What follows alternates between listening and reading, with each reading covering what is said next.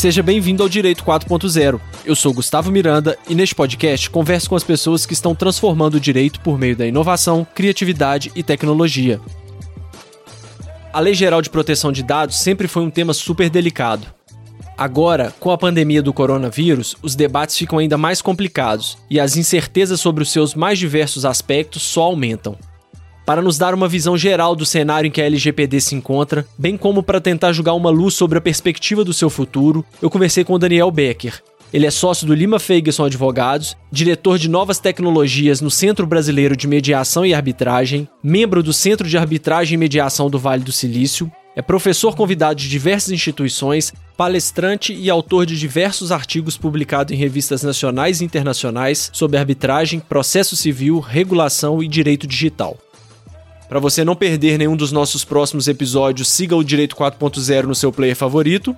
Siga o nosso Instagram, que é Direito 4.0 Podcast. E também estamos no LinkedIn. É só procurar Direito 4.0 Podcast. Beleza? Vamos nessa?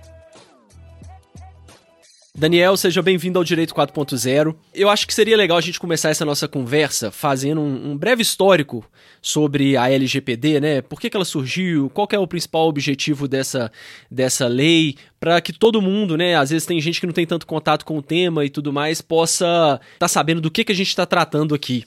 Combinado. Gustavo, primeiramente, muito obrigado pelo convite. É um prazer gigantesco estar aqui, falando com uma audiência super qualificada, junto com outras pessoas que foram entrevistadas também, tipo, que são pessoas que eu admiro, que eu acompanho. É, e falar desse assunto também é sempre um prazer, né? Um assunto que é, vem ocupando aí grande parte né, do, dos temas de direito, né, perpassando pela regulação de novas tecnologias, né, LGPD acaba sendo quase que um, um, um senso comum, né, para todo mundo que está interessado no direito digital, começando a entrar ou já trabalhando, já, enfim, é um desafio novo que vem por aí. Então, especificamente da, da LGPD, eu acho que o ponto mais interessante observá-la é saber que a gente tinha projeto de lei tramitando há quase 10 anos no Congresso, né? Essa lei que pegou de surpresa, inclusive o próprio pessoal que já trabalhava né, com direito de novas tecnologias, quase no susto ali em agosto de 2018. E aí, quais motivos? Né, tentar entender as variáveis que estavam atrás né, dessa, dessa legislação. Bem, é importante a gente levar em conta que a gente teve em maio de 2018, ou seja, três meses antes da publicação da nossa lei, a entrada em vigor do GDPR, que é o Regulamento Geral de Proteção de Dados da União Europeia. O Regulamento Geral de Proteção de Dados da União Europeia não é a única legislação que cuidava de proteção de dados no âmbito do direito comunitário europeu. Né? Ele, ele veio após, ele é uma, uma, evolução da diretiva de 1995, então isso já é um dado interessante, porque a gente vai acabar voltando aqui nessa conversa é que a diretiva de 95, veja, 95 eu acho que eu nem tinha internet em casa ainda. Então eles já estavam preocupados com a privacidade no ambiente digital ali no início, né, no nascedouro do comércio eletrônico, os dados né, do, dos usuários, não só é, de consumidores, mas como um todo. Mas era, você vê que é bem no início ali. E aí o GDPR veio como uma atualização dessa lei, uma lei bastante principiológica, e ela tem uma diferença formal da, da diretiva, que a diretiva é uma ordem para os países, Estados-membros da União Europeia, produzirem legislações internas, é, o GDPR ele produz efeitos de lei em todo o território coberto pela União Europeia. Veja, o GDPR ele tem que conseguir concentrar é, como uma lei geral, diversas normas e princípios né, para diversos países que têm tradições jurídicas completamente diferentes e distintas, né, justamente por conta dessa multiculturalidade do, do, do continente europeu. Né. E a gente fez o quê? A gente pegou essa lei, a gente remendou essa lei, a gente tropicalizou essa lei e trouxe ela aqui para o Brasil. E, enfim, mas a gente tem alguns pontos positivos, alguns pontos negativos. Um dos pontos positivos é que ela é uma lei extremamente principiológica, né? É, com muito parecido com o GDPR, né? E isso é interessante por quê? Porque quando você cria uma lei para regular novas tecnologias, e é uma lei muito positivista, né, você dificulta, porque a lei ela ficou obsoleta em meses, né, às vezes até em semanas. Então a lei tem que ser principiológica, é uma coisa boa. Mas também acaba tendo um backlash aí, que é o fato dela criar uma série de conceitos jurídicos determinados. E aí no Brasil se agrava porque, embora a gente tivesse outras leis que cuidassem da proteção de dados, como o Marco Civil, o próprio CDC é, e a Constituição da República, óbvio, em outra, outro contexto histórico, né, a LGPD ela veio no, no Brasil, num país que não tem a cultura de proteção de dados e privacidade. A gente não tem doutrina, a gente não tem jurisprudência formada, só você analisar as decisões já foram proferidas no âmbito da proteção de dados nos tribunais, são uma das coisas mais absurdas que a gente né, é, cada tribunal decide de uma forma, é, o juiz muitas vezes não conhece assuntos de tecnologia, não é uma matéria cobrada em concurso público, por exemplo, então promotores de justiça são poucos que entendem da matéria, é, então é um pouco desse contexto. E, obviamente, a lei de dados né, veio com essa pressão, e eu gosto muito dessa expressão do Ronaldo Lemos, esse efeito viral que o GDPR cria, né, é, de de, de, dominó sobre os outros países, forçando os outros países a criarem leis de proteção de dados para se alinhar com o bloco europeu, muito semelhante ao que aconteceu na Turquia também, que tem uma lei de dados muito parecida com a lei europeia. E com certeza o, o escândalo né, do, do, do Snowden, né, da, da NSA e a Cambridge Analytica foram também motor para a vinda dessa lei e você falou aí, né, na tropicalização da lei, você acha que ela foi efetivamente, assim, exaustivamente tropicalizada? Ou ela ficou mais um, um, um uma adaptação é, um pouco, no mínimo, estranha do que, do que foi adotado nos países europeus? Não, a lei, assim, ela tem alguns pontos interessantes. Foi uma inspiração justa, né, na, na no GDPR, mas aí a gente encontra alguns problemas. Primeiro, nossa lei é mais curta do que o GDPR, em artigos. Outro, outro problema, toda legislação é, é, comunitária ela tem uma coisa que os considerandos que explicam a lei e te ajudam a interpretar essa lei.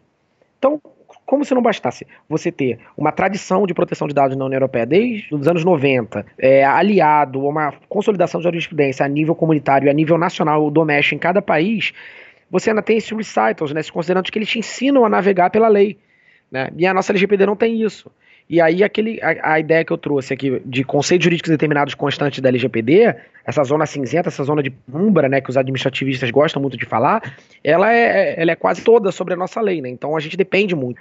Então ela poderia ter sido mais robusta é, em alguns pontos para ajudar mesmo os operadores, as empresas. E tem, tem um, um, Seguindo nessa linha aí, tem um artigo né, que você é coautor, que o título é Estamos trancados num paiol de pólvora. É... Que horas que esse paiol vai pegar fogo? Bem, eu espero que esse paiol de pólvora não pegue fogo hora nenhuma, né? embora a gente esteja, embora a gente esteja riscando fósforo na frente dele, né?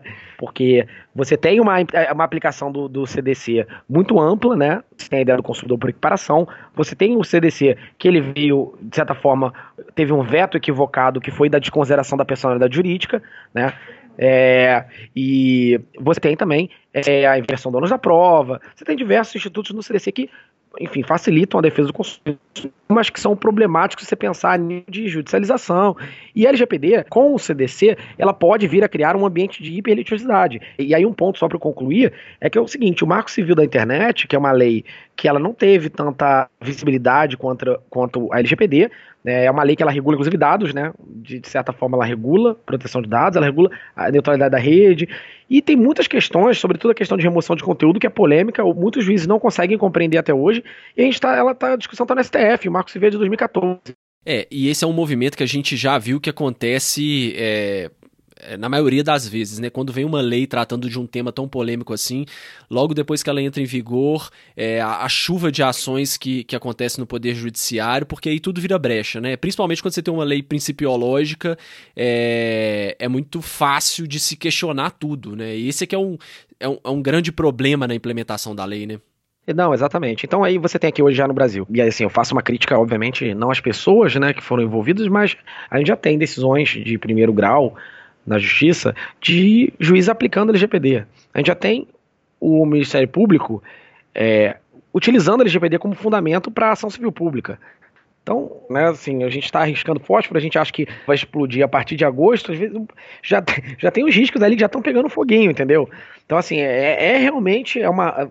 Ela, ela vai criar um cenário é, meio é, é, assim, que vai causar arrepio até em Stephen King, assim, o, o, a, a, entrada em vigência da LGPD, né? Então, você Gustavo é mineiro, eu sou carioca, mas a família inteira da minha mãe é do Rio Grande do Sul. Rio Grande do Sul a gente sabe que eu, eu sou um advogado de resolução de conflitos, né? Tradicionalmente, é o que eu faço. E o Tribunal do Rio Grande do Sul é aquele tribunal que tem as decisões mais. É, Arrojadas, né? exóticas do Brasil. E aí você, pô, quem, quem você quer puxar um dissídio no STJ, você vai lá no Rio Grande do Sul que você vai encontrar decisão sobre qualquer, em qualquer sentido, sobre qualquer coisa. Mas, felizmente, teve uma decisão do, do Tribunal do Rio Sul muito feliz, que foi um usuário, né, um, um, no caso era um consumidor usuário, ele ajuizou uma ação contra uma universidade lá, é, uma universidade privada, por conta do, vaza, do, do incidente de segurança que acarretou o vazamento, a disponibilização indevida de alguns dados pessoais dele. Ele ganhou na primeira instância. Na segunda instância, veja que interessante, o Tribunal de Justiça do Rio Grande do Sul entendeu ele usou a diferenciação dos dados pessoais sensíveis e dados pessoais não sensíveis, ou seja, considerou que apenas os dados pessoais sensíveis gerariam dano, indenização por dano moral, e, por outro lado, você tem é, decisões como a da STJ, né, ministra Nancy Adrig, que tem muitas decisões boas, mas essa, pessoalmente, é, me deixou um pouco é, preocupado, que é a ideia do compartilhamento indevido de dados pessoais gerar dano moral em reipsa. Então, a ideia do dano moral em reipsa envolvendo a LGPD, isso aí, de novo, é mais, é mais uma das dinamites desse paiol aí, entendeu? É, mais uma coisa para fomentar a indústria, né, do dano moral, né? É, tem que tomar muito cuidado mesmo. E é, se você falando isso aí, o Brasil realmente é um país é, sui generis, né? Porque tem lei que não pega e tem lei que não está em vigor que as pessoas já estão usando para fundamentar, como você disse, inquéritos, ações e tudo mais. É, é engraçado se observar esse movimento no Brasil. E saiu uma, uma uma pesquisa do Serasa no ano passado, né, falando que 85% das empresas não estavam nem preparadas para atender às exigências da LGPD. O, o que, que, é tão difícil na LGPD assim das empresas conseguirem se, se adequar? Eu acho que são alguns pontos, né? O primeiro ponto é por ser uma lei interdisciplinar e muitas vezes ela exigir esforços da área de compliance, da área de jurídico, da área de tecnologia da informação e o engajamento de todas as áreas quem já divulga, divulga para empresa, trabalhou em empresa, sabe né, que muitas vezes as áreas são segregadas. Então, você criar cultura interna é um desafio bem grande. Segundo desafio é a questão do orçamento. Né? A, gente, a pressão que todo mundo está ali com a faca no pescoço para, quando é uma sociedade anônima, gerar lucro para acionista, é, quando é para pagar as contas, quando é pagar os tributos, pagar funcionário. Né? Pensa em varejo, com aquela margem de lucro do varejo altíssima. As pessoas têm prioridades. Então, assim, é, desde dezembro tem empresas que a gente vem conversando e a gente tem que entender, a gente como advogado, né, que tem o tempo de maturação da, até daquele assunto dentro da empresa, a empresa começar a buscar adequação. E segundo, e na verdade tem outro ponto ainda também, mais um ponto que é a questão da autoridade. A gente usa hoje muito benchmark europeu, que a gente acredita, e assim, é um exercício de futurologia é, é, é fundamentada, aplicada, utilizar a, a, a, jurisprudência, o entendimento das autoridades europeias para determinadas atividades, como, por exemplo, registro das atividades de tratamento, é, a criação dos, do, dos relatórios de impacto. Então, tudo isso a gente não tem um bem claro da nossa Autoridade Nacional de Proteção de Dados. Então, muitas empresas também esperaram. Só que agora, pensando no mundo, é, é, no mundo, no mundo prático, né? É, no, perdão, no mundo teórico, que a lei entra, entraria em vigor em agosto de 2020, as empresas tiveram que, de qualquer forma, já começar o projeto de adequação, mas ninguém fez isso porque é preguiçoso ou porque quis dar um jeito brasileiro, né? As empresas têm outras necessidades para atender. E eu fico pensando também como que, né, dentro de os empresários sabem muito bem disso e até quem tem escritório e tudo mais que tem que, que atuar na gestão sabe muito bem que a realidade ela abrange um milhão de assuntos, né? E, eu, e como você muito bem disse, é, as pessoas têm que priorizar determinadas coisas. Como que um, um, uma adequação a uma lei dessa para uma empresa de pequeno e médio porte impacta, né? Às vezes até no custo do próprio produto ou serviço para ela, né? Às vezes é, com um prazo tão, tão curto assim, com, com tão pouca com tão pouco debate na sociedade, com tão pouco estudo, isso acaba praticamente inviabilizando, né, a aplicação da, a, da adequação à lei nessas empresas, né?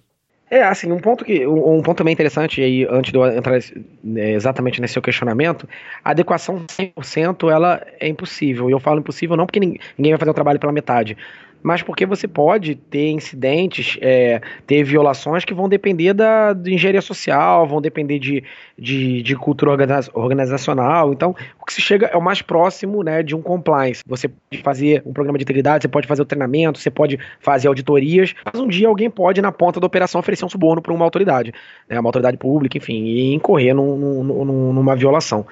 A, especificamente em pequenas e médias empresas, eu acho que muito tem que ser avaliado, até quando um advogado, uma empresa de consultoria vai fazer a adequação LGPD, é olhar o nível de maturidade da empresa, o nível de disposição da empresa, porque pense, enquanto a gente tem o, os reguladores tradicionais que têm um âmbito pra, para a regulação e fiscalização, a LGPD, a autoridade né, que vai promover o enforcement administrativo da LGPD, vai ter que regular o mercado inteiro. Vai regular desde a padaria da esquina até o Google.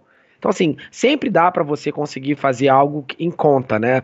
é, você pode não você vai ter muito mais trabalho, por exemplo, você pegar uma empresa de tecnologia é, que baseada em dados, que trabalhe com o mercado consumidor, é, que vai necessariamente coletar uma quantidade de dados, mas às vezes uma empresa que trabalhe prestando serviço para outras empresas vai exigir um esforço muito menor do ponto de vista de homem-hora, de tecnologia e de honorários advocatícios para adequação. Então, cada caso vai ser um caso e um grande desafio é esse, porque são muitos setores, aliás, todos os setores da indústria, né, que precisam se adequar ao LGPD, mas cada um tem um nível de exposição, cada um tem um nível de dificuldade, então isso é muito importante, né, até mesmo uma coisa que a gente sempre faz é fazer um pedido de informações, um data request que a gente chama, a gente quer saber algumas informações para a gente precificar o trabalho né, e entender a necessidade é, daquela empresa, o que ela precisa realizar.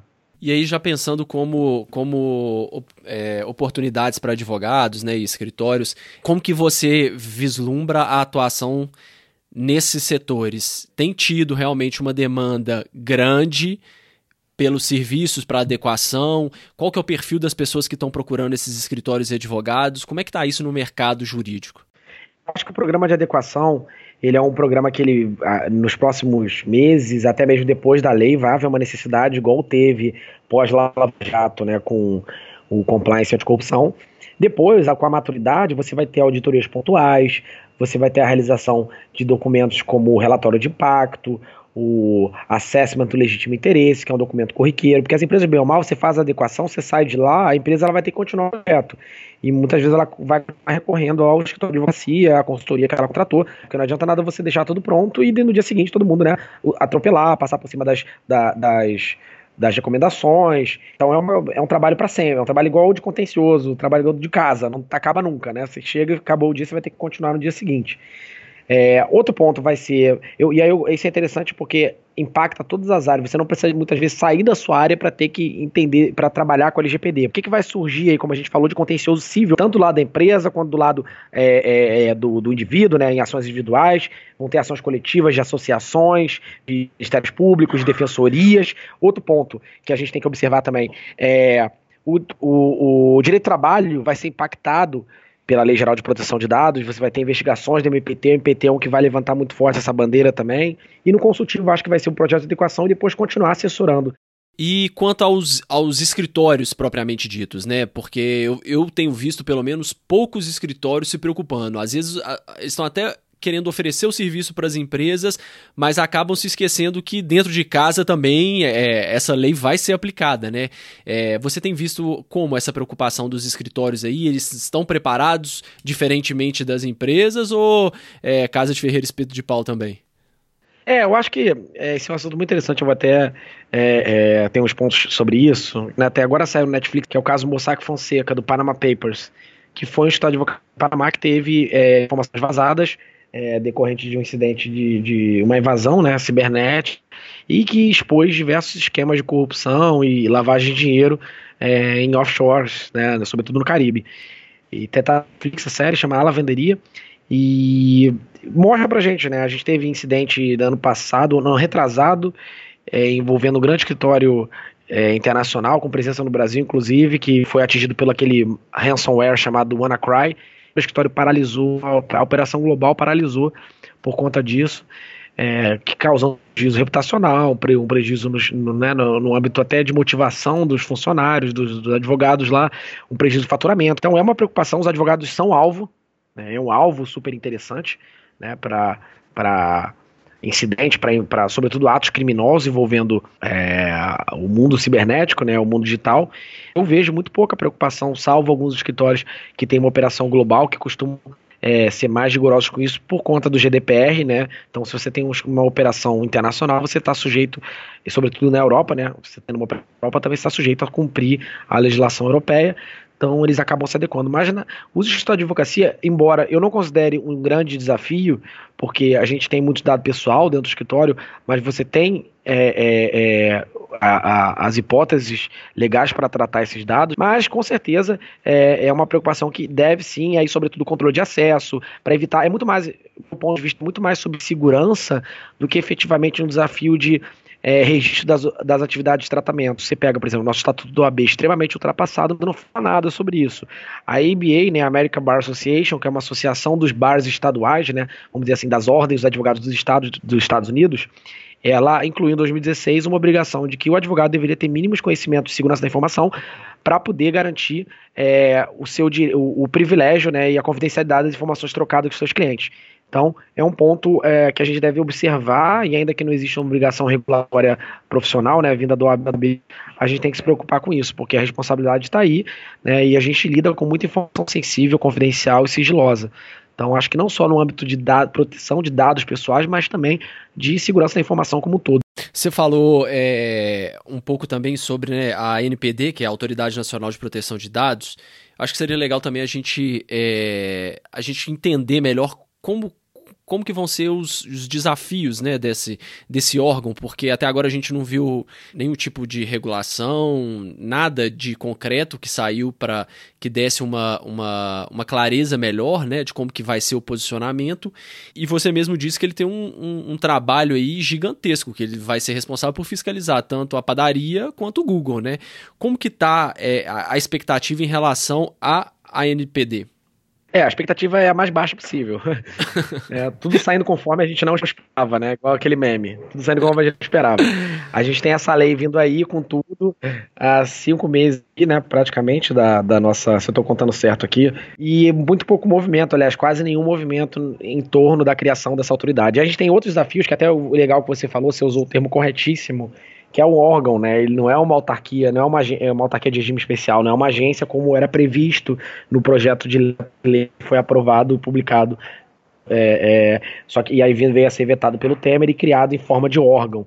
É, e o problema disso é que ele não tem autonomia administrativa, não vai ter orçamento, vai depender, né? Ele está ligado diretamente ao, ao, ao, ao, ao, gabinete né, da presidência. E o que se fala é que a, a, a NPD, e aí isso aí é boato, tá? Assim, eu não sei nem onde eu ouvi, mas isso é uma coisa que já está se falando muito, é que uma das alternativas seria trazer funcionários, é, servidores dos Correios, né? Diante da possível privatização dos Correios. Então, assim, não vai ter como treinar pessoal. É, até o Frederico Serói, ele brincou no podcast que ele gravou, é, que o diretor da autoridade vai ter que criar o site no Wix, né? No Wix site, no modelo gratuito, porque nem dinheiro para o site eles vão ter. Isso é um, né? E aí você pensa, autoridade, e aí a autoridade ela vai ser, ela vai poder realizar auditoria nas empresas, ou seja, ela vai ter um, dados de todas as empresas como é que vai ser a segurança? A gente sabe que, enfim, todo mundo está vulnerável, inclusive o poder público. Quantos. É, é, é, teve um tribunal de contas que foi invadido, perdeu vários arquivos. É, a cidade de Baltimore, se não me engano, ela foi sequestrada ciberneticamente, ela paralisou também, ela ficou, teve um apagão digital. Então, assim, essa autoridade, como é que vai ser? Ela vai ter que ser, ter, ter uma segurança nível pentágono, né? Vamos dizer assim. Ela vai ter muita informação, é, é, muito dado pessoal ali, por conta da atividade dela. Não vai ter um pessoal qualificado. Então, assim, é, é, bastante desafiador a gente acreditar que essa autoridade, ela, se ela, enfim, se ela começar a ser formada hoje, eu duvido que o tempo dela fazer um bom trabalho até agosto. E uma coisa que até eu discuti é, é, com o Marcelo Leonardi, numa palestra da, na BPI, foi bem interessante a discussão, que foi o seguinte, e eu gostei muito que ele falou, assim, o ideal seria que tivesse uma autoridade como o ICO do Reino Unido. O ICO do Reino Unido, ele é, uma, é a autoridade de proteção de dados deles. O que, que ela faz? Ela vai nas empresas, faz workshop, ela é leniente, ela entende, ah, sabe, ela é, ela é, super pragmática. E a gente sabe como é que é a sede fiscalizatória que a gente tem aqui no Brasil, né? Quem trabalha com contencioso administrativo é, sabe que, o que, que é, a não ser que a Autoridade Nacional de Proteção de Dados seja realmente abençoada, né? Mude todo o paradigma da administração pública, é, é, do, poder de polícia da administração pública brasileira. O que a gente sabe, né? Que não é o que vai acontecer. Então, isso acaba criando é mais uma das das faíscas aí, dos morteiros ali sendo estourados dentro do paiol de pólvora aí. e se não bastasse tudo isso, né, a gente tem agora, nós estamos vivendo a pandemia do, do coronavírus e se já não fosse, né, todas essas dificuldades aí que você relatou um pouco pra gente, a gente tem agora a pandemia para bater na nossa porta aqui. Como que você acha que vai ficar a nossa situação com a LGPD? A chance, pelo que a gente viu, de, de, de postergar a sua eficácia é quase que zero. que, que você está enxergando desse cenário caótico que a gente está vivendo? É, teve aquela pesquisa do Jota, né, que indicou que era 0, alguma coisa por cento, ou seja, era uma porcentagem né, que estatisticamente impossível do projeto de lei que pretende a postergação da LGPD ser aprovado no Congresso Nacional. Só que isso foi feito, né? Era uma outra realidade. Há um mês atrás era, outra, era outro mundo que a gente vivia, né? A gente vivia na rua, a gente podia passear, a gente podia sair para um bar. Hoje a gente não pode mais, ou seja, o mundo mudou muito nesse último mês, né? Então, e agora, é, ainda que você não tenha essa articulação no Congresso, é, talvez passe a ter, né, ser discutido um projeto de lei nesse sentido, é, ser discutido uma medida provisória, né? Isso tudo eu estou falando aqui também, de novo, boato. Nada disso é concreto, né? E não, não tem nenhum elemento de prova que eu possa chegar para vocês e falar, não, é, tem isso aqui. Então, assim, que a gente está vendo algumas movimentações nesse sentido, e eu confesso que eu acho o melhor caminho. Eu acho que a gente tem que tem uma oportunidade agora de postergar essa lei, é, um, é uma, uma situação excepcional. É, e até do mesmo ponto de vista de adequação, né? Você compromete os workshops presenciais, você compromete é, as entrevistas. Óbvio que você pode vir a fazer isso via é, o, o Skype, como a gente né, tá fazendo as reuniões, os nossos calls, mas eu ainda valorizo muito presencial, ainda mais para engajamento, como eu falei, um dos problemas do, do, do, projeto de adequação é o engajamento da empresa, e o, o, o presencial é importante né, nesse, nesse, nesse sentido. Então, os projetos estão capengas, né, por conta dessa dificuldade prática, né? Sobretudo os que estão começando agora, os que já tinham começado não tem tanto tema, mas o kickoff fica um pouco comprometido, né? Então, assim, a gente está pensando como é que a gente vai fazer, se durar mais tempo e a lei não passar, a gente vai ter que pensar em digitalizar esse procedimento, mas por hora não é como estava sendo feito. Então, acho que é um pouco por aí. A gente é o momento oportuno, talvez, para a gente postergar a lei. Agora, de repente, ela entra num, num vórtex no Congresso. Toda vez que ela passou né, por um órgão do Poder Legislativo, para alguma instância do Poder Legislativo, ela, ela foi alterada. Né? Então, acho que também pode ser uma oportunidade de melhoria ou piora da lei. Né? Então, a gente também não sabe. Então, é importante a gente estar acompanhando, porque essa lei é muito relevante, como a gente vê, ela pode, ela, te, ela causará um impacto gigantesco na economia é, e vai aumentar o custo do Brasil definitivamente, né? E tem uma, uma abordagem que eu acho muito interessante, se não me engano, é até sua mesmo, você que, que escreveu num artigo, que seria uma alternativa, é, vamos dizer assim, mais, mais suave para essa lei, seria deixa a lei, ok, a partir de agosto, mas é, vamos manter apenas as penas de penalidade, de, de, advertência e de publicização da infração.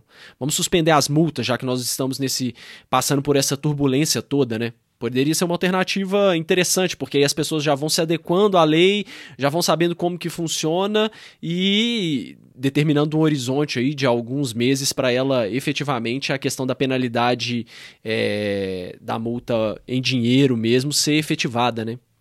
É, assim, eu, eu, eu, eu escrevi um artigo sobre isso no Jota, chama Splitting the Baby. Né? E aí foi uma quase que concessão né, nesse, nesse, sentido de, olha, já que a gente não pode postergar, vamos fazer isso. Só que eu acho que eu escrevi esse artigo em dezembro ou em janeiro, na verdade eu não lembro exatamente, mas foi, já tem alguns meses. E aí, quando eu escrevi, eu pensava que a gente ia ter uma autoridade em fevereiro, né, sendo constituída. Hoje, eu já acho que isso adiantaria no final das contas. Ainda que a gente é, paralise a aplicação de multas, né, suspenda a aplicação de multas, a NPD de qualquer forma, ela já não teria capacidade fiscalizatória para promover enforcement, seja por falta de recursos, seja pelo caráter incipiente dela, ela está ali começando ainda. E o maior problema né, de uma lei sem regulamentação é, infralegal é, vai ser o Ministério Público, as demandas individuais, Defensoria Pública, as associações, então você, as demandas coletivas individuais. Nem é autoridade hoje o que mais me preocupa, porque a autoridade ela não vai ter capacidade de fiscalizar. Qualquer multa que uma autoridade, da forma como ela está, é, e da forma como ela provavelmente vai ser, caso instituída ali nesses últimos meses de vacácio legis, vai ser a coisa mais fácil do mundo se anular uma multa, né? Porque ela, ela não vai conseguir ser um, um órgão eficiente, que vai conseguir fundamentar, enfim, trazer elementos para constituir uma adesão administrativa de aplicação de multa. Então, eu acho que não resolveria ainda o nosso problema provocado pela, pelas demandas coletivas e individuais. Entendi. Então, a nossa solução mais é, não é nem solução, né? A nossa postura é mais aguardar a cena dos próximos capítulos, né? Para ver como que isso vai desenrolar, né? É, não, exatamente. Assim, a gente tá no momento aí de né, desemprego, de recuperações judiciais e falências. Quer dizer, não exatamente agora, né? Mas é o cenário, é o prognóstico sombrio para os próximos meses. A gente está falando de postergar as eleições. É. Veja, as eleições vão ser postergadas. Então, assim, lei geral de proteção de dados é importante, é muito importante, não há dúvidas, mas talvez seja o momento da gente sentar em cima dela, refletir melhor, é, permitir uma, a constituição de uma autoridade, de preferência, um ano antes dessa lei, porque, de novo, essa lei é super importante e, é, é, é, é, fundamental que ela venha é, mais afinada possível. É, e aí, aproveitando então que a gente está fazendo, está vendo até esse movimento todo, né? Todo mundo agora em regime de home office. É, e isso também é um, é, um, é um cenário que pode potencialmente causar muitos danos de segurança, né? Você tem alguma dica prática para quem está fazendo isso? Algum cuidado para as pessoas terem? Alguma ferramenta? É, assim, a disponibilização de, de, das empresas, empresas de dispositivos próprios, né? Você toma cuidado, porque muitas vezes na quarentena você tem membros da família, né? Às vezes crianças, pode mexer em determinadas informações, deletar, é, mandar coisas no WhatsApp, né? Tipo, arquivos, às vezes, para enfim, mexendo, né? Então esse é o tipo de cuidado que hoje as pessoas estão enfrentando na quarentena, é, é, que é uma situação que as pessoas estão enfrentando na quarentena que elas têm que tomar cuidado. Então, eu acho que além né, do, das proteções é, já, já no iOS, já no, no, no, Android, já nos antivírus que a gente tem no computador, eu acho que muito cuidado, até mesmo internamente, né? É, e do ponto de vista dos empregadores, o ideal é ele fornecer um celular próprio, o configurado, um, um, laptop próprio, se não for possível, é esse cuidado, evitar utilizar no computador que você está utilizando para fazer suas coisas de trabalho, é, visitar, navegar bastante muito na internet, né, evitar clicar em links suspeitos. Então, isso é, isso é bem importante. Evitar também utilizar seu e-mail do, da empresa, do escritório, da, do, da empresa é, em sites, né, deixa para fazer isso no e-mail pessoal, porque o phishing, né, que é basicamente aqueles e-mails que mandam você, olha, veja as fotos dessa festa, clica aqui. É, esse daí ele abre uma porta para diversas invasões e muitos é, é, incidentes de segurança começaram dessa forma. Então esse é o tipo de coisa. Eu acho legal a gente que a gente está fazendo lá no escritório é criar um código de conduta, né, para proteção de dados e mais até é, segurança da informação para os advogados, né? Porque tradicionalmente a gente não é muito ligado nisso, né? Hoje é um assunto que está recorrente, mas ninguém estudou isso na faculdade. Legal. Daniel, então assim, para quem quer aproveitar esse tempo, né, que a gente vai ficar isolado aqui e quiser colocar em dia o projeto que está dentro da empresa, do departamento jurídico, do escritório de advocacia, quiser ganhar esse tempo aí, às vezes que perdeu, não conseguiu implementar da forma que gostaria, é... a adequação para LGPD, para onde que você direcionaria essa, essas pessoas? Quais quais conteúdos, palestras, livros, artigos, enfim, que você indicaria? É, eu recomendaria analisar o material da Europa, olhar bastante os sites das autoridades europeias, o CNIL da França, é, o ICO do Reino Unido, é, são os melhores benchmarks, você vai ler sobre cada aspecto da lei, as, as dicas que eles trazem, você tem a Working Party 29, que produz muito material interessante, então, bem ou mal, qualquer fim que a LGPD tenha, é, a gente vai precisar de benchmarks europeus, vai precisar interpretar a, a, a lei, e vai ser, é um momento muito especial para o direito comparado. Eu sou advogado de, de, como eu falei, de resolução de conflitos, né, tanto contencioso quanto arbitragem, e arbitragem sempre olhei muito material estrangeiro, muitas decisões estrangeiras. E no, no, na, em, na, falando de lei geral de proteção de dados, é muito legal porque você consegue né, ter, estudar bastante direito comparado, o direito europeu. Então, se você sabe falar alemão, leia as decisões da Alemanha. Se sabe falar francês, leia as decisões francesas. Se você sabe falar inglês, leia as decisões do ICO. Se você só sabe falar português, leia as decisões da autoridade portuguesa. Né? Gente tem essa facilidade. Tem a versão do GDPR em português. Porque muito está sendo falado aqui, é muito legal muito interessante, mas são muitos jabuticabas brasileiras e muito do que está sendo falado é uma reprodução do que foi falado lá. Então, vamos olhar para a fonte, aprender. E uma vantagem do Brasil é que a gente tá, tem sempre um, um está sempre um, um, passo à frente para poder olhar para trás, ver os erros que os outros cometeram e aplicar na nossa realidade. Isso se aplica tanto à proteção de dados quanto à prevenção ao coronavírus, né? Para não acontecer no Brasil o que aconteceu na Itália. Exatamente. Ótimo, Daniel. Para quem quiser é, te encontrar na internet, aonde que você mais. Quais redes sociais que você mais usa? É, pode me encontrar no LinkedIn, Daniel Becker mesmo, e no Instagram, tô no arroba Daniel Becker P, P de pato no final. E aí pode me seguir lá e a gente conversa, troca ideia, eu fico à disposição aí. E agradeço imensamente, foi um prazer gigantesco conversar com você e quebrar um pouco desse, né, falar com gente diferente nessa quarentena. Sempre bom, tão gigante, tão divertido. Muito obrigado mesmo, fico muito honrado. Eu que agradeço, Daniel. Muito obrigado por ter participado aqui do Direito 4.0, viu? Valeu, um abraço. Até o próximo episódio, pessoal.